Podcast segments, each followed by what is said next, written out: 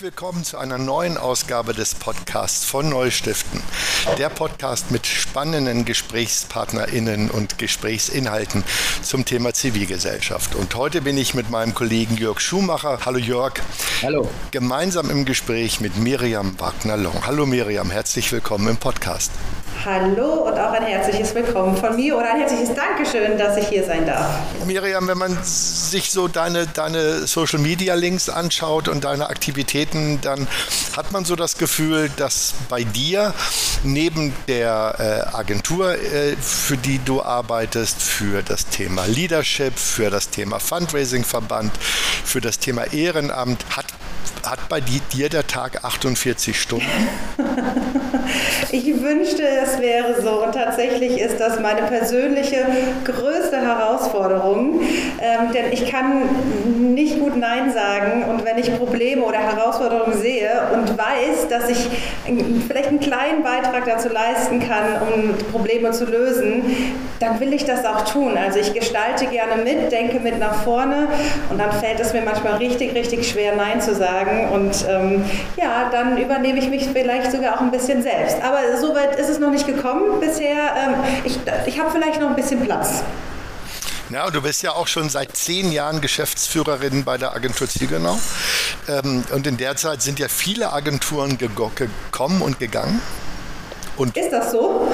Ich habe den, hab den Eindruck, ja, oder zumindest viele GeschäftsführerInnen sind gekommen und gegangen. Also alleine ich habe ja in der Zeit schon, glaube ich, drei verschiedene Aufgaben gehabt. Sage mal, was ist so dein Geheimnis, äh, äh, in, in, diese, in diesem Agenturgeschäft so lange durchzuhalten?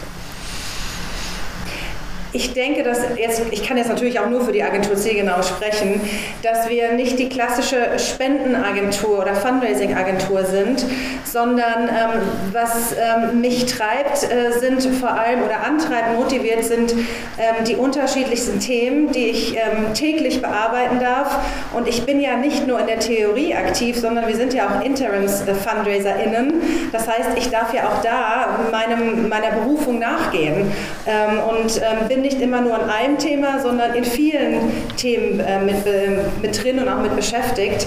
Und ähm, die Menschen, die zu uns kommen, mit denen wir zusammenarbeiten dürfen und können, das lässt einen nicht los. Das, das ist mein absoluter Treiber und ähm, auch der meiner äh, Kollegin. Aber Berufung, da steckt ja das Wort rufen drin. Was, was hat dich denn damals gerufen, um in diese Branche einzusteigen? Weil du hast ja was ordentliches gelernt, eine ordentliche Ausbildung. Äh, und wie bist du dann im Fundraising gelandet? Ja, ähm, ich bin ähm, per Zufall in das Fundraising reingerutscht.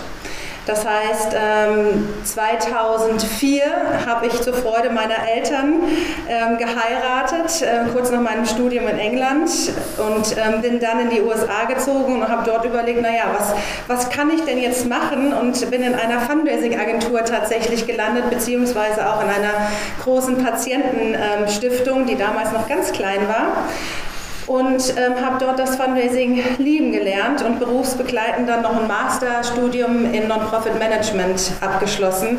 Und ich glaube, was viele gar nicht wissen, ich habe während meines Studiums auch bei der CBM mal gearbeitet ähm, und dürfte nebenbei ähm, mit dem Mobil durch Deutschland touren und ähm, das hat mich nachhaltig auch, ähm, ja, hat mich nachhaltig beeindruckt. Aber das, das hat gedauert, bis ich das herausgefunden habe, dass das alles irgendwo zusammengehört.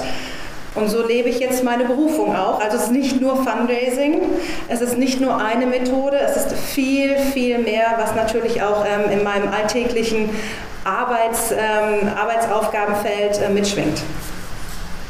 Du bist ja zusätzlich auch noch beim äh, ähm, ähm, Fundraising-Kongress involviert und äh, trittst dort auch immer wieder auf. Und bei dem Stichwort neue Dinge, die ich mir habe einfallen lassen, äh, fällt mir sofort eine Session, die du gehabt hast. Da hast du nämlich die Stiftung Wirkungsanteil äh, vorgestellt. Und das ist, glaube ich, äh, nur mal ganz kurz für die, die nicht dabei waren, keine klassische Stiftung, sondern das sind einfach ein paar Jungs, die sich sehr in dieser Venture Capital Startup-Szene auskennen und äh, die dann gesagt haben, warum sollen nicht die Startups auch einen Teil ähm, quasi äh, des gesamten äh, Engagements in irgendeiner Form bezahlen mit Förderung und so weiter und so fort. Wie bist du an die gekommen und wie bist du dazu gekommen zu sagen, Mensch, das könnte ja was sein für die klassischen Stiftungen? Ja, na klar. Also wir merken im, im Alltäglichen, dass wir immer wieder den ähnlichen Herausforderungen begegnen. Und wenn wir jetzt auf dem Kongress waren, inhaltlich, so viel unterscheidet er sich auch nicht zu den vergangenen Jahren. Also die Methoden ähneln sich. Mhm. Ähm, Printmedien, Print lebt, Print lebt nicht mehr. Online ist der neueste Trend, dann ist es doch nicht mehr. Also integriert denken, das ja. sollten wir inzwischen alle können und integriert zu handeln natürlich auch. Ja. Ähm, aber nichtsdestotrotz verlieren wir immer wieder an ähm, SpenderInnen. Also sprich, wir wissen alle, das Volumen nimmt nur zu aufgrund der Größe der äh, SpenderInnen, die auch natürlich eine ältere Zielgruppe darstellen. Und das beschäftigt uns täglich hier auch bei der Agentur Zielgenau. So mhm. ist es uns ein großes Anliegen, neue Wege auch äh, zu finden, beziehungsweise auch ähm, neue Möglichkeiten, um unsere Zivilgesellschaft und die Anliegen der Zivilgesellschaft auch nachhaltig zu sichern. Und mhm. ähm, über einen Netzwerkkontakt wurde ich dann ähm, der Stiftung Wirkungsanteil auch vorgestellt. Und ich finde das und wir finden das ein, eine Möglichkeit, hier auch tatsächlich eine Hebelfunktion zu haben, um neue Mittel auch zu generieren, neue Einnahmequellen, insbesondere für die Strukturfinanzierung, weil äh, die projektbezogenen Mittel, die gibt es viele, man muss sie nur finden oder wie Andreas ja manchmal sagt, das Geld liegt auf der Straße, man muss sich nur bücken.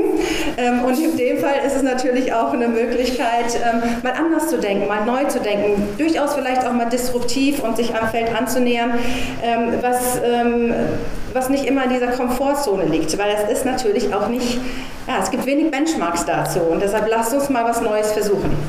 Ja, du hast es genau, du hast es angesprochen, es ist aus der Komfortzone. Ich darf das vielleicht noch mal ganz kurz erklären. Die Stiftung Wirkungsanteil ähm, äh, hat die Idee, dass man sich äh, quasi äh, Startups vorschlägt, äh, sich an gemeinnützigen Organisationen, Stiftungen zu beteiligen, aber erst dann, wenn quasi der Exit verkauft. Exit heißt in dem Fall äh, äh, erfolgt. Exit heißt in dem Fall der Verkauf des, des Startups. Das kann natürlich schon mal fünf bis zehn Jahre dauern und dann würde aber ein prozentualer äh, äh, Anteil von diesem Verkauf, da handelt es sich meist um mehrere Millionen Euro, würde eben zurück an diese äh, gemeinnützigen Organisationen fließen. Dann eben auch in dem Zeitraum. Das ist natürlich ein sehr, wie soll ich sagen, erstmal, ähm, es hat eine gewisse Logik, äh, wenn man in der Startup-Szene zu Hause ist. Ich hatte aber das Gefühl, dass jetzt in dem Raum, in dem wir uns befunden haben, äh, eher die klassischen Organisationen vertreten war. Wie war denn die Resonanz äh, auf, auf, auf so, ein, so ein Konstrukt, wo man ja tatsächlich einmal einmal über den Tellerrand gucken muss. Ne? Ja, ich hoffe, dass ich äh, dazu noch mehr Feedback erhalten werde und dass alle natürlich auch da, die Feedback-Möglichkeiten genutzt haben. Ähm, okay. Allerdings in den Gesprächen ähm, habe ich schon herausgefunden, dass es etwas Neues ist, dass es ein Thema ist, mit dem man sich beschäftigen durchaus auch mal will. Und unser Impuls wäre ja auch zu sagen, traut euch, seid mutig, mal neue Wege einzuschlagen, auch wenn, wenn es vielleicht nicht funktioniert, weil wir wissen von der Rechenschaftspflicht gegenüber unseren EntscheiderInnen, Vorständinnen und auch GeschäftsführerInnen. Ähm, aber was heißt das jetzt? Wir können nicht so weitermachen, wie wir es in den letzten Dekaden schon gemacht haben. Und ähm, deshalb lasst uns ähm, schauen, ob es hier eine Möglichkeit gibt, zusammen zu gestalten. Und das bieten ja ähm, oder bietet die Stiftung Wirkungsanteil. Und deshalb empfehle ich auch allen ZuhörerInnen, ähm, schaut euch die Webseite mal an. Das ist wirkungsanteil.de. Ich hoffe, ich darf mhm. den Werbeblock hier einfach mal so spontan einfügen. Natürlich. Und ähm, Tom und Frederik ähm, führen gerne Gespräche mit euch, stellen, stellen euch das mal vor, denn jetzt ist die Möglichkeit, dort auch mitzuarbeiten. Aber sag mal, Miriam, wie mutig hast du denn die TeilnehmerInnen auf dem Fundraising-Kongress wahrgenommen? Gute Frage. Ich erinnere mich an ähm, die allererste Session während des Kongresses beziehungsweise die, die Eröffnungsfeier und ihr vielleicht auch, als gefragt wurde, wer ist denn hier neu im Raum? Mhm. Und ähm, nach meinem Empfinden sind dort fast 60 Prozent der ZuhörerInnen aufgestanden und waren ganz neue. Das war bemerkenswert, ja, fand ich auch. Absolut. Das war auch so im letzten Jahr. Und mhm. ähm, wenn ich mir ansehe oder auch den Gesprächen auch heraus, wo kommen diese Menschen her, dann sehe ich uns, ich zähle mich inzwischen fast auch schon zu den alten Häsinnen, noch keine Dinosaurier in, kann man das auch gendern? Dinosaurier. Äh, Martin Dodenhöft hat immer ähm, uns alle als Dinosaurier ähm, bezeichnet. Ich sag mal Häsinnen. Ähm, und ähm, ich, ich zähle mich auch dazu, dass wir ein Stück weit WegbereiterInnen sind. Also sprich, ähm, wie gehen wir in der Zukunft damit um, dass wir und das ist vielleicht auch so ein bisschen, da, schwingt ein bisschen zielgenau und ein bisschen ähm, Leaders of Tomorrow mit, dass wir nicht Charity leben, sondern Change. Wie gehen wir damit zukünftig um und nicht nur eine Methode nach der anderen lehren, sondern gemeinsam zusammenkommen und eine Bewegung ähm, auslösen und nach vorne schieben. Und so sehe ich ähm, jetzt auch die neuen, die dazukommen, dass wir diese mit abholen und gemeinsam überlegen, wie packen wir das Thema ähm, neu an. Jetzt hast du ja gerade äh, schon dein Engagement bei der Stiftung Leaders of Tomorrow angesprochen. Und äh, du bist ja auch, glaube ich, Mitgründerin und äh, leitest ja auch die Fachgruppe Leadership im Deutschen Fundraising-Verband. Aber äh, die spannende Frage ist, wie bist du denn in diese Stiftung geraten? Sehr gute Frage. Ähm, Christian und Jan haben damals ähm, das Programm in ähm, Bratislava besucht, ähm, weil ihnen das Thema gute Führung, gutes Leadership in der Zivilgesellschaft ein Herzensanliegen ist. Und haben viele Gespräche mit Gleichgesinnten auch in Deutschland gesucht. Und ich ähm, stand mit Jan auch schon mal im Austausch darüber, weil ich ursprünglich auch mit nach Bratislava wollte, da aber tatsächlich Familie priorisiert hatte und gesagt habe, na, vielleicht ein anderes Mal. Und so sind wir aber weiter in Dialog geblieben weil mich das natürlich auch täglich hier im Alltag, im Berufsalltag beschäftigt. Also ich habe es ja eben auch angesprochen, es ist nicht nur Fundraising, es ist nicht nur Kommunikation, viel hat auch ähm, mit Führung zu tun und ähm, Leadership und wir sehen, dass das ein Bereich ist, der unterfinanziert ist. Also die Investition in die Fortbildung und Weiterentwicklung von Führungskräften, die ähm, hat noch nicht den höchsten Stellenwert in vielen Organisationen. Und ähm, das war mit Auslöser unseres Austauschs und ähm, inhaltlich, äh, sowieso verstehen wir uns persönlich, aber inhaltlich beschäftigt uns das sehr und ähm, daraus haben wir dann auch eine Stiftung, eine Rechtsform gegründet. Wir sind in der Tat eine GUG, bald eine GmbH weil wir merken, dass der Zuspruch sehr groß ist und wir auch am Wachsen sind. Ähm, dennoch kann ich es nicht oft genug sagen, ähm, dass es wichtig ist für uns alle, sich einmal mit dem Gedanken zu beschäftigen, wer sind wir denn in unserer Rolle, ähm, was können wir denn voranbringen, wie viel Kraft haben wir, wie viel Energie haben wir und ähm, wenn ihr euch diese Fragen stellt, jetzt kommt der zweite Werbeblock, dann seid ihr bei der Stiftung Leaders of Tomorrow auch genau richtig. Jetzt mal weg von der Werbung.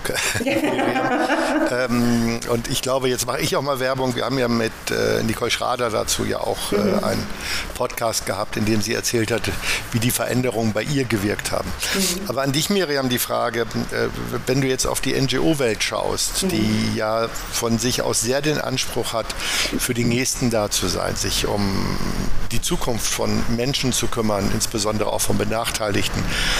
Warum, warum ist es in dieser Branche Branche so schwer, ähm, Vorständinnen zu motivieren, in Führungskräfte zu finanzieren? Warum, warum sind viele der Organisationen noch nicht so weit, wie du es gerade formuliert hast? Ja, wenn ich das für alle Organisationen wüsste, wenn es nur das Geld wäre, ich bin Fundraiserin, dann würde ich alle Mittel und Wege in, ähm, in Bewegung bringen und ähm, das Problem lösen. Ähm, ich vermute, dass viele von uns denken, dass es ein Tabuthema ist. Wir sind Gutmenschen, wir wollen das, dann können wir es auch. Das ist das eine. Ich vermute aber auch, dass es ein Bereich ist, ähm, der noch nicht nachhaltig gesehen wird und dass wir oftmals in Kurzfristigkeiten denken sowohl in Projekten wie aber auch in den Einnahmen und ähm, dabei ein Stück weit den Blick auf das Wesentliche auch ähm, vergessen und wir so oder wir uns in einem Hamsterrad befinden ähm, und uns dann auch ausbeuten.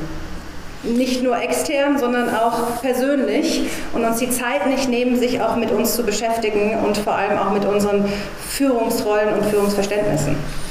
Also ich finde es ja persönlich immer sehr, sehr optimistisch, wenn, wenn NGOs und die AkteurInnen äh, in Kurzfristigkeit denken, weil für mich dahinter immer so das Bild steckt, wenn ich jetzt mich in Obdachlosigkeit engagiere äh, und ich, ich setze ein kurzfristiges Programm auf, dann deshalb, weil ich davon überzeugt bin, dass es danach das Programm nicht mehr braucht. Und dann bin ich überrascht, dass ich da vielleicht doch andere Strukturen brauche.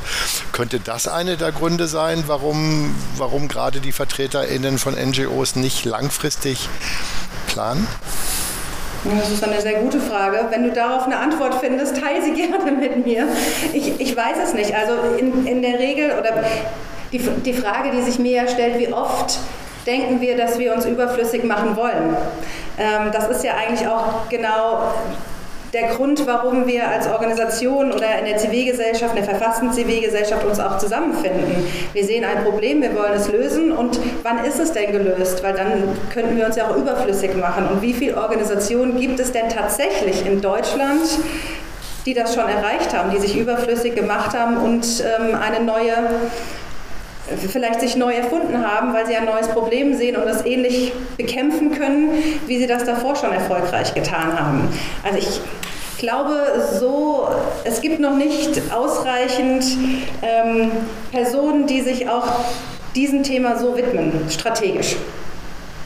Das ist natürlich jetzt echt pauschalisiert und ähm, aber ich freue mich auf ähm, den Dialog und auch der Zuhörerinnen, wenn ihr da ähm, andere Gründe habt oder auch Feedback dazu, gerne mehr davon.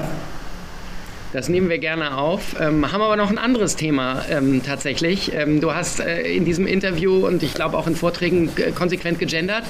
Und äh, du hast, das kann ich ja hier an dieser Stelle auch mal transparent machen, uns auch eine Mail geschrieben nach unserem äh, letzten oder vorletzten Podcast mit äh, Larissa Probst, wo du geschrieben hast, ja, da kam ziemlich oft vor äh, äh, Frau, also sie, du als Frau ne? also in, in, in der Formulierung. Ähm, wir sind da in die Diskussion gegangen, ähm, aber wie, wie wichtig ist dir äh, das Thema an dieser Stelle? Na, was mir ganz wichtig ist, ist das Thema Gleichberechtigung. Und ich merke durch die vielen Gespräche im privaten und im beruflichen Alltag, dass wir immer noch nicht da sind. Und wenn wir die Tagesschau gesehen haben und auch ähm, die Umfrage, die es von Plan International dazu gab, bestätigt das ja tatsächlich auch ähm, mein Anliegen. Und wenn ich einen kleinen Beitrag dazu leisten kann auch durch das Gendern, musst, dass wir uns Du musst ganz kurz sagen, nicht, Entschuldigung, nicht alle haben die Tagesschau gesehen. Du musst ganz kurz sagen. Ah, sehr schön, sehr schön. Ich suche es mal parallel dazu raus, wie es denn auch hieß, damit ja. ich auch alles richtig sage. Aber die Hilfsorganisation Plan International hat gestern, das war der 11. Juni, eine Umfrage veröffentlicht ähm, in der junge Männer die alten Rollenbilder auch verfolgen.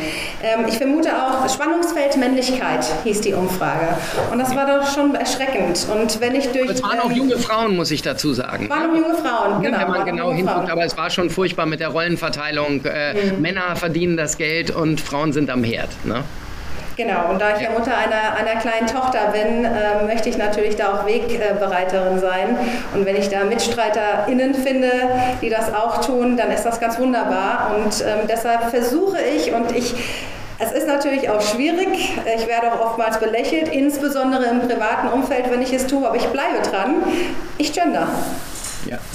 Nun fällt Krisen, als, als Krisenkommunikator fallen mir natürlich andere Fälle ein. Ich sage nur äh, Rammstein ähm, oder äh, SOS äh, oder auch Plan International äh, beziehungsweise äh, Oxfam, Ärzte ohne Grenzen, all diese Dinge. WWF, nicht vergessen. WWF Ganz genau. Ähm, aber äh, ich glaube, wir müssen gar nicht so weit weggehen. Äh, äh ich habe gehört, dass auch auf dem Fundraising-Kongress zumindest es mal in einer Session zur Sprache kam, dass immer noch äh, alte weiße Männer äh, jungen Frauen erzählen, äh, wo es lang geht quasi. Ist das, ist das aus deiner Erfahrung auch so? Aus meinem beruflichen Alltag ist es tatsächlich auch so, insbesondere im Umgang mit bestimmten Kunden, aber dann ähm, sind sie auch nicht lange unsere Kunden, denn dann passt das nicht. Also wir müssen mhm. natürlich auch da zusammenpassen. Nichtsdestotrotz kann ich jedem auch empfehlen, ähm, nochmal mit Nienke Tönissen von Wortschalt und Jan Ückermann ins Gespräch zu kommen, mhm. denn ähm, da gab es eine Session, zum Thema, und jetzt stehe ich wirklich gerade auf dem Schlauch und ich versuche herauszufinden, wie das Thema hieß. Ähm, wenn wir es finden, ihr reicht es sicherlich nach. Ja. Ähm, aber ein, ein Punkt, ich mich. Ja. Mhm. Gerne, gerne. Ähm, ein Punkt, den wir oftmals nicht besprechen, und zwar gerade im Bereich von Groß, Großspenden-Fundraising. Wie gehe ich denn mit Übergrifflichkeiten um ähm, in der Relation ähm, Großspender, GroßförderInnen und ähm, FundraiserInnen? Denn ähm, wo Geld ist, ist auch Macht. Ja. Ähm, wie ja. schütze ich meine MitarbeiterInnen oder ähm, welche, welchen Raum erlaube ich ihnen im Schutzraum, um auch das zum Gespräch zu bringen? Und ich vermute, dass vielen von uns ähm, ähnlichen Situationen vielleicht auch schon widerfahren ist, aber wir keine Möglichkeiten hatten, auch darüber zu sprechen. Und das ist ein Thema, was wir durchaus immer wieder auch gerne mal aufgreifen könnten. Und ich glaube, das Erste, was wir tun sollten, ist diesem, diesem Geld die Macht absprechen. Mhm. Ähm, äh, also ich glaube, dass äh, ich glaube, Miriam, ich bin ja nun Vater von vier Kindern, zwei Jungs, zwei Mädchen und insofern sehe ich ja auch die unterschiedlichen Entwicklungen und die unterschiedlichen unterschiedlichen Lebenssituationen meiner, meiner, meiner äh, Jungs und meiner Mädchen. Ähm, und wir versuchen, meine Frau und ich, natürlich äh, eine, eine Gleichberechtigung durchzusetzen, auch innerhalb von Schule ähm, und von, von Alltag. Das ist, glaube ich, nicht ganz selbstverständlich. Und so wie ich Jörg und seine beiden Jungs sehe, äh, tatsächlich auch dort eine Erziehung, die, äh, die auch in diese Richtung geht.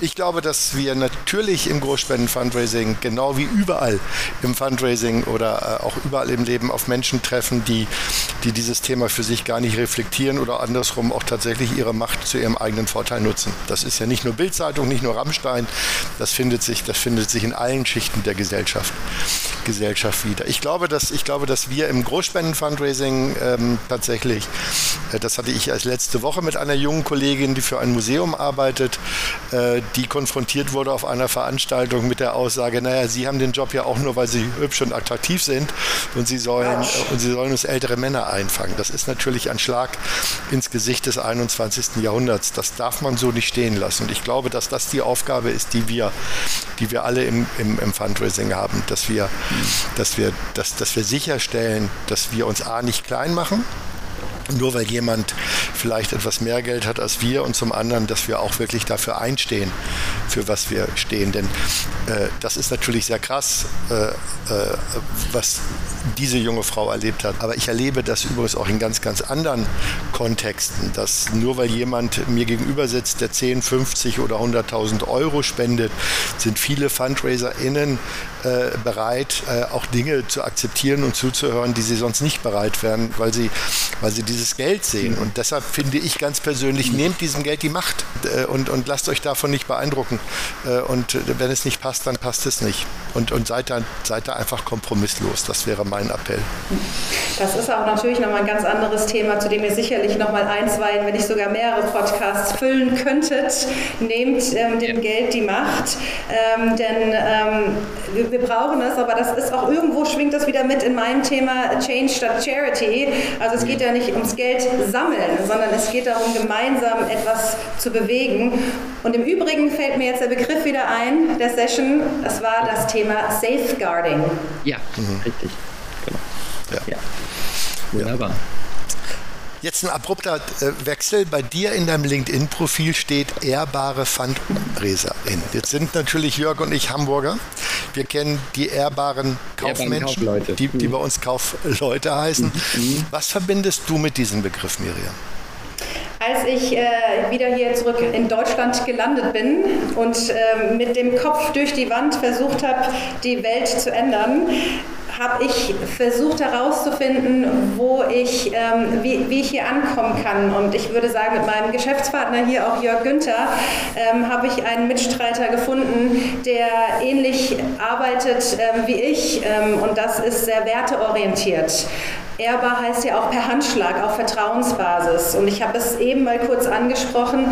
Wir arbeiten mit Menschen zusammen und äh, wir haben kein Produkt, das wir verkaufen. Das heißt, oftmals in unserer Beratung, in der strategischen Beratung, verkaufen wir das, ein Stück weit das Prinzip Hoffnung.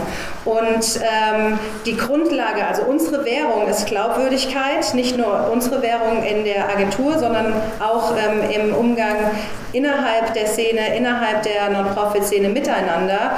Und da habe ich mich dem Begriff der ehrbaren Kauffrau bedient und übertragen auf ähm, die Fundraiserin. Insofern sehe ich mich als ehrbare Fundraiserin. Und habe es auch selbst noch nicht gesehen. Vielleicht daher auch ein kleines USP. ja, das ist, ist, ist es de, de, definitiv. Nochmal vielleicht, bevor wir zum Schluss kommen, du sitzt ja auch in der Jury des deutschen äh, Fundraising-Preises. Mhm, genau. wie, wie, wie, wie, ist das so? Werdet ihr zugeschüttet mit äh, PreisträgerInnen äh, und wie findet die Auswahl statt? Das würde mich natürlich nochmal und ich glaube viele unserer ZuhörerInnen auch, auch interessieren. Wie, wie kommt man A in die Jury und B, wie kommt man in den Preis? Also die Jury kommt man, indem man sich bewirbt und den Austausch sucht, auch mit der ähm, Geschäftsführerin Larissa Probst des Deutschen Fundraising-Verbandes, gerne auch mit Bettina Trabant, die ja die Vorsitzende der Jury ist und auch ein Interesse da hat, ähm, Menschen kennenzulernen, Projekte kennenzulernen, die etwas bewegen, die beispielhaft sind, die durchaus auch von anderen mal erprobt werden können, wenn sie denn erfolgreich sind. Und ähm, die Jury an sich, wie funktioniert sie? Wir erhalten viele Einreichungen, viele können aber noch mehr werden. Und das würde uns auch sehr freuen, dass sie nicht nur ähm, zum Aufruf kommen, sondern jeder, der auch hier mit zuhört, ähm, sich daran beteiligt, im Laufe des Jahres Augen auf, Ohren auf, wenn ihr etwas seht, was wirklich ähm, gut ist, was erfolgreich ist oder was euch imponiert, sprecht mit uns, reicht uns das ein, auch ganz informell. Und dann schauen wir uns das an, bewerten das Ganze. Wir haben dazu eine, ein, ein Schema entwickelt und setzen uns dann zusammen in vielen Stunden und ähm, schauen uns das auch nochmal wirklich jedes einzelne, jede einzelne Einreichung ähm, inhaltlicher, inhaltlich nochmal an und analysieren das gemeinsam. Ja, wunderbar. Da können wir nur zu aufrufen, ne? lieber Andreas, wer das Gefühl hat, äh, hier äh, ein Preisträger äh, zu sein oder vielleicht als möglicher Preisträger in Betracht zu kommen. Also gerne Bescheid sagen. Und ich habe dich so verstanden, dass man auch gerne jemanden vorschlagen kann. Also sagen kann, Mensch, ich habe da von der Stiftung oder demjenigen gehört, die machen tolle Sachen. Ich glaube, so, so sind ja auch die jetzigen Preisträger und Preisträgerinnen zustande gekommen. Ähm, ja, das war ein schöner Abschluss. Ähm, danke, Miriam, dass du bei uns warst. Spaß. Vielen Dank für deine Offenheit. Und ich glaube, das ist nicht der letzte Podcast, den wir mit dir gemacht haben, oder Andreas? Nein, also es macht ja Spaß mit Miriam, genau. über, äh, über die Fundraising-Welt zu sprechen. Und wenn zwei Danke, alte weiße Männer über Gleichberechtigung reden, dann ist natürlich auch immer gut, wenn man jemanden dabei hat, der kompetent ist. Ne? Und aus diesem Grund erlaube ich mir auch das Abschlusswort und bedanke mich ganz herzlich bei euch beiden für die Einladung. Und selbstverständlich bin ich zukünftig auch wieder dabei. Super. Wir freuen uns auf dich. Danke, Miriam. Tschüss. Danke euch. Tschüss.